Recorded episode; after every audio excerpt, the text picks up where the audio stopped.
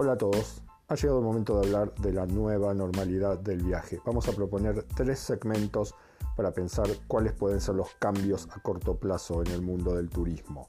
El primero tiene que ver con la incierta oferta de viajes y las regulaciones que los gobiernos pueden imponer en los próximos meses.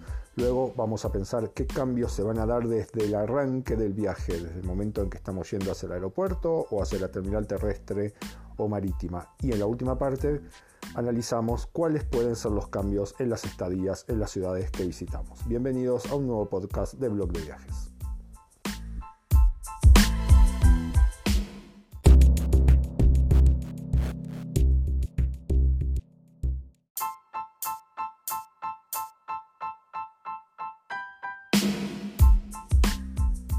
Seguramente en los últimos días o semanas han escuchado mucho sobre el tema de la nueva normalidad. Básicamente es el regreso hacia formas más cercanas a la normalidad cotidiana de meses atrás, como una forma de salir de las cuarentenas que muchos gobiernos han impuesto en sus países.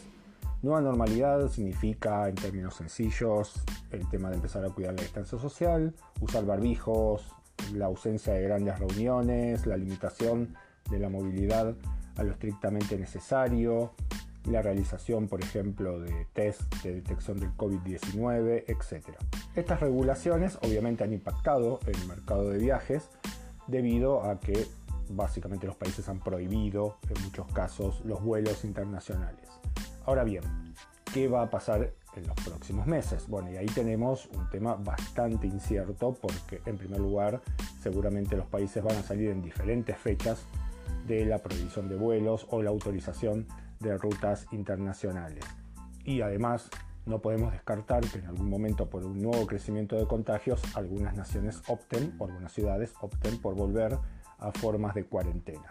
Con lo cual, seguramente en los primeros meses vamos a ver que los turistas optan por quedarse en lugares más cercanos para evitar ese tipo de problemas, como por ejemplo hemos visto los turistas que se han quedado varados en naciones bastante lejanas y que han tenido muchos problemas para volver.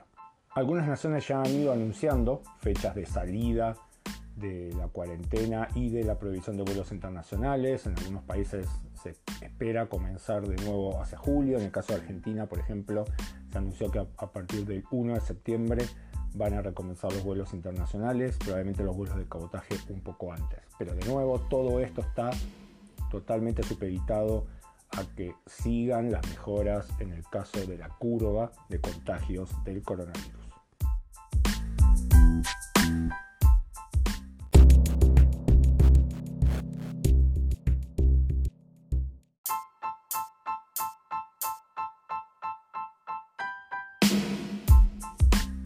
Bien, ahora pensemos, estamos saliendo hacia el aeropuerto para comenzar nuestro viaje.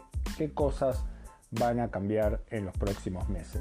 En primer lugar, seguramente vamos a tener algunas características marcadas por la necesidad de cuidar la distancia social, por disminuir al mínimo los contactos entre turistas y pasajeros y por los nuevos controles de salud. Esos tres temas van a ser claramente los centrales. Por ejemplo, seguramente van a comenzar a aparecer en muchos más aeropuertos los sistemas automáticos de despacho de valijas. Algunos los habrán visto, por ejemplo, en aeropuertos europeos como el de Ámsterdam. Uno va con su valija hasta la máquina, te da una etiqueta, se lo pones a la valija y directamente vos mismo lo despachás. En el caso de los aeropuertos que todavía no pueden hacer esa inversión, lo que vamos a ver son separaciones vía vidrios entre empleados y turistas y seguramente una desinfección del equipaje rápido para poder seguir todo el proceso. Obviamente todo el tema del check-in electrónico que ya conocemos se va a imponer como la norma total. Todavía hay muchos aeropuertos que permiten el check-in manual, seguramente en los próximos meses eso se va a limitar al máximo. En los últimos días también hubo un comunicado de IATA, que es la Asociación Internacional de Vuelos, en los cuales contaron algunos de estos cambios, ya adelantándolo para sus asociados y también para los, para los pasajeros. Seguramente también vamos a ver el chequeo de pasaportes de manera automática en máquinas para no tener que pasar por cabinas con los empleados. El abordaje a los vuelos va a tener que ser replanteado. Las filas van a tener que guardar más distancia y debido a la falta de espacio en muchos aeropuertos esto no va a ser sencillo. Una posibilidad es que a partir de ahora el abordaje tome más tiempo, no los habituales 30 minutos, sino una hora, y que los pasajeros vayan siendo llamados por, por ejemplo, una aplicación de celular para hacer el abordaje en lugar de hacer esas largas filas que vemos hoy, ya arrancan un buen rato antes del check-in los que son unos obsesivos que necesitan poner su equipaje, en digo, están seguros que van a poder poner su equipaje en la parte superior del avión, van a tener que guardar esas ansias porque seguramente el check-in va a funcionar de otra manera. Y con respecto a eso, si hasta ahora tenemos que salir de casa o llegar al aeropuerto entre 2 a 3 horas antes, al sumar más controles con el tema de salud, por ejemplo, o la duración mayor del check-in o del abordaje, probablemente tengamos que agregar una hora más a la salida desde el aeropuerto. Vamos a ver también más controles en el tema del uso del espacio. Seguramente los aeropuertos no te van a dejar entrar hasta la hora que comienza el check-in. En los aeropuertos donde todavía se permitía, difícilmente ya se deje entrar a los acompañantes. Muchos aeropuertos en todo el mundo ya, ya prohibían el acceso a los acompañantes, pero bueno, algunos como el de Seiza todavía lo permitían. Otro tema del espacio, tema free shops, tema locales comerciales, donde va a tener que haber un control mayor de la cantidad de personas por metro cuadrado. Limpieza. Este va a ser otro de los puntos importantes y probablemente un tema bastante conflictivo en el caso de las aerolíneas.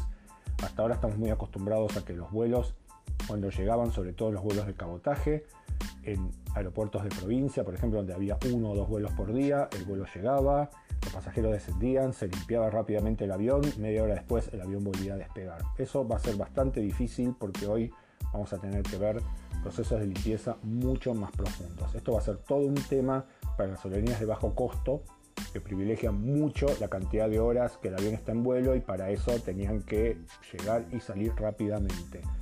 Seguramente eso se va a sumar a los costos y además va a limitar la cantidad de horas que van a poder volar las aeronaves de ese tipo de aerolíneas.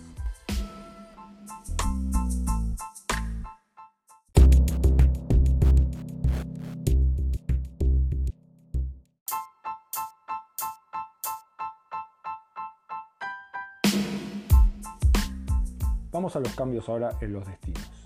Pensemos en hoteles o en los departamentos de alquiler temporario. Al igual que los aviones van a tener que pasar por procesos de limpieza mucho más profundos. En la actualidad, en algunos hoteles en New York, por ejemplo, la limpieza deja 24 horas de ventana de separación entre los distintos pasajeros. No sé si eso va a durar tanto tiempo, pero es lo que se está aplicando ahora. Airbnb está haciendo exactamente lo mismo, con lo cual van a tener que aparecer protocolos en hoteles y en departamentos de alquiler temporario para garantizar la limpieza para todos los pasajeros. Por supuesto, esto va a impactar en la recaudación, ¿no? la facturación de este tipo de empresas porque va a limitar la capacidad de habitaciones disponibles. Otro tema, al igual que en el caso de los aeropuertos, limitación al mínimo del contacto entre empleados y pasajeros. Eso va a tener por lo menos dos grandes temas. Primero, el check-in, que se va a tener que hacer de manera automática o con empleados de manera remota. Y otro tema es el tema del desayuno. Adiós a los espacios comunes al menos por un tiempo y el desayuno va a ser dejado en la puerta de las habitaciones como un paquete cerrado o mediante algún pedido. Recuerdo hace algunos años ir a un hotel en Bariloche en el cual la tarde anterior había que hacer el pedido con todas las cosas del desayuno y en la mañana temprano te dejaban una caja con todo aquello que habías pedido.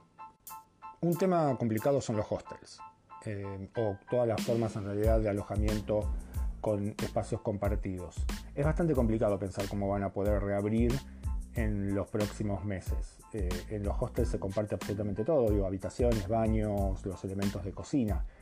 Eh, realmente todavía no he leído nada acerca del nuevo ordenamiento, pero seguramente van a estar entre los negocios más complicados para abrir en el corto plazo. Y por último, en este tercer segmento, una de las grandes dudas del mercado de viajes, que es el tema de las cuarentenas. Esto es, si algunas naciones o ciudades van a seguir con cuarentenas para los viajeros internacionales. Obviamente que una forma de cuarentena en la cual cuando llegas a una ciudad tengas que estar 15 días encerrado antes de poder hacer recorridos, literalmente elimina toda posibilidad de turismo masivo.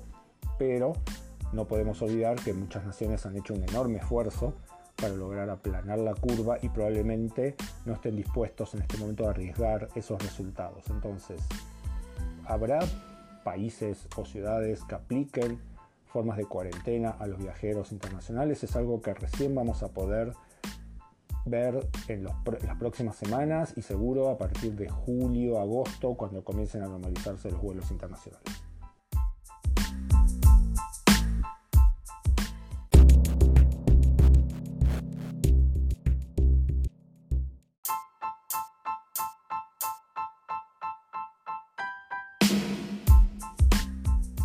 Hasta aquí el episodio 28 del podcast de Blog de Viajes. Vamos a seguir un poco con este esfuerzo de pensar en tiempo real los cambios que están dándose en el mercado del turismo. Así que vamos a intentar mantener este ritmo de publicación de podcast más o menos cada 10 días vamos a tener un episodio nuevo aquí en Anchor. Así que nos escuchamos pronto.